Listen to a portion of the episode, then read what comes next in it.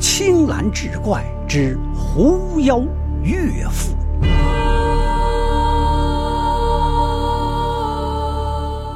话说泰山人石生师从玄帝观道长王赤诚精研驱鬼镇邪之术，名闻遐迩。这一天，来了一位翁叟，说他的女儿得了鬼病。求他务必去一趟。师生听说病人危急，就婉拒了财物，立即前往。到了翁叟的家，进入内室，看到一个少女躺在纱帐里，约有十四五岁，气息微弱，脸色蜡黄。师生走近前，姑娘忽然睁开了眼睛，说：“良医来了。”翁叟全家都非常高兴，说这姑娘已经好几天不能说话了。师生便退出内室，详细询问了病情。翁叟道：“白天常见一个少年进来，跟他睡在一起，去捉他的时候又看不见了，一会儿又来了。我想他一定是个鬼。”师生说：“如果他是个鬼，驱走不难；我担心他是个狐狸，那我就没有办法了。”翁叟坚定地说：“一定不是狐狸。”石生就画了一张符给他，这天晚上就住在他家里。半夜，有一个少年来到了石生房内，穿戴整洁。石生怀疑是主人的亲属，就站起来问他。少年说：“我是个鬼，老翁家都是狐狸，我喜欢上他家的女儿红婷，才暂时住在这里。鬼作祟迷惑狐狸，并不损伤阴德。”你何必护着他家而拆散别人的姻缘呢？姑娘的姐姐叫长亭，容貌艳绝，我特地留她清白之身，以待你来。他们如果答应把她许配给你，你再给这红亭治病。到那时候，我一定自己离去。师生听完，欣然应允。这天晚上，少年没有再来，那姑娘顿时就清醒了。天明以后，翁叟非常高兴，把这件事告诉了石生，请石生进去看看。石生焚烧了旧符，坐下来诊视病人。只见帷幕边上有一个女子，美若天仙，心想这必是长亭。诊视完了以后，石生要一碗水洒洒帐子，那女子急忙端来一碗水给他。他走动之间，眼波流转，气韵动人。那石生此刻已是心动神摇。石生辞别翁叟，说要回家制药，就走了。此后，翁家那个鬼越发肆无忌惮，除了长亭之外，媳妇婢女都被他迷惑淫乱。翁叟又去请石生，石生装病。温叟问他缘故，他说这是单身的难处啊。翁叟问因何不娶呢？石生道。只恨找不到像您一样的清白人家。翁叟一听，默默无言的走了。师生说：“等我病好了，我一定去。”过了几天，翁叟又来看望师生，说：“我跟老伴商议过了，如果能把鬼驱走，使我全家得以安宁，我就把女儿长亭嫁给你。”师生大喜，跪下就磕了头，对翁叟说。你有此美意，我岂能在意这点病痛？立刻和翁叟一起骑马去了。到了翁叟家，给患鬼病的人一一看完了病，怕他们被约反悔，就要求和老太太见面订立婚约。老太太就把长亭头上的金簪交给石生作为凭证。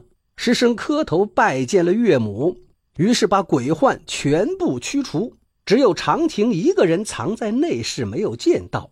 师生想告辞回去，翁叟诚恳挽留他住下，请师生喝酒到二更天，主人才告辞走了。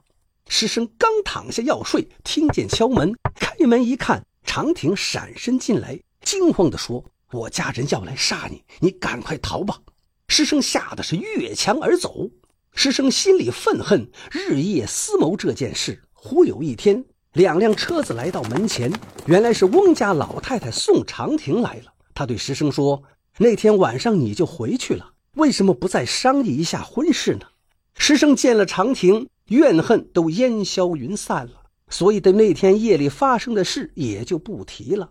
翁老太太督促二人在庭院里拜完了天地，石生要设酒席招待岳母，他推辞道：“我家里还忙，老头子年老糊涂，有对不住你的地方，姑爷你别介意。”然后上车就走了。原来翁叟要杀女婿的预谋，老太太并不知道。老太太硬做主张把长亭送来，也不是老头子的本意。过了两三个月，翁家来接女儿省亲，师生不许他回去。过了一年多，生了一个儿子，起名惠儿。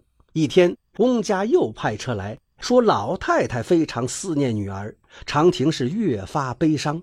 师生不忍心再留她了，长亭要抱孩子去，师生不允，长亭就自己回娘家了。临别时约定以一个月为期，可是过了半年，音信皆无。师生派人去探看，翁家早已是人去屋空，儿子没娘整夜啼哭，师生心如刀割。不久，师生的父亲因病去世，师生也病倒了。正在昏昏沉沉之际，忽然听见一个妇人哭着就进来了，一看，原来是披麻戴孝的长亭。师生心中悲痛，一阵难受，就断了气。过了好一会儿。师生缓醒过来，看到长亭，疑心自己已经死了。我们莫不是在阴曹地府？长亭说：“这不是在阴间，家父阻拦我三年不能回来，实在对不住你。”说着话，儿子惠儿扑到他的怀里，他抚摸着儿子，哭着说：“我有了父亲，可孩子你没了母亲呀。”惠儿也是嚎啕大哭，满屋的人都掩面哭泣。长青起身，着手料理家事。师生心中宽慰。葬礼完毕，长青不忍心儿子哭泣，于是就暂时不走了。过了不多日子，翁家捎信，母亲病了。长亭就对石生说：“为了我的母亲，郎君，你准我回去吗？”石生答应了。谁知这一去又是好几年没回，这石家父子也渐渐把他给忘却了。这一天天刚亮，长亭竟飘然而至，师生惊骇。长亭叹息道：“从小在闺阁中长大，走一里地都觉得远，现在一天一夜奔波千里，累坏了。”师生仔细询问，他才哭着说：“近几年我家迁到山西，租住了赵乡绅的宅地。”主客交情密切，父母就把红婷许配给赵公子为妻。那赵公子经常是嫖赌放荡。妹妹回来告诉了父亲，父亲半年不叫她回家。赵公子恼怒，请了一个恶人来，派遣神将拿了铁锁，把老父亲绑去了。一家人顷刻间就四处逃散。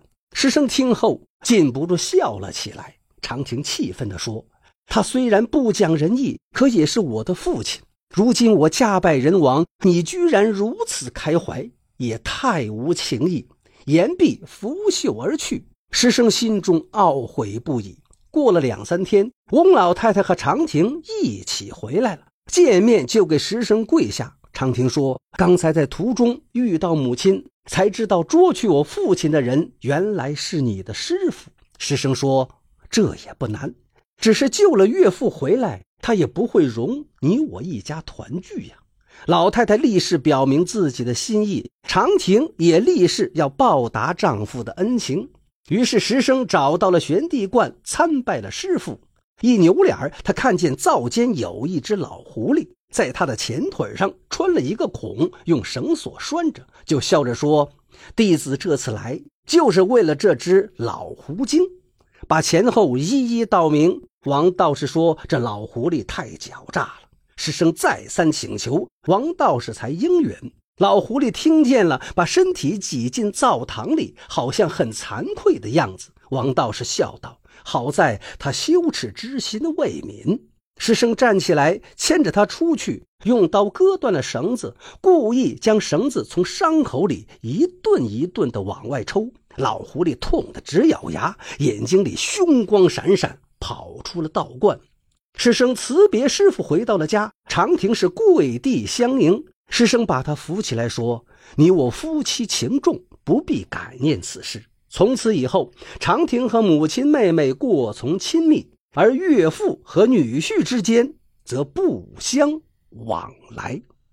这正是纵是狐妖也重义，疼而怜夫忍徘徊。泰山之尊岂可血？翁婿老死不往来。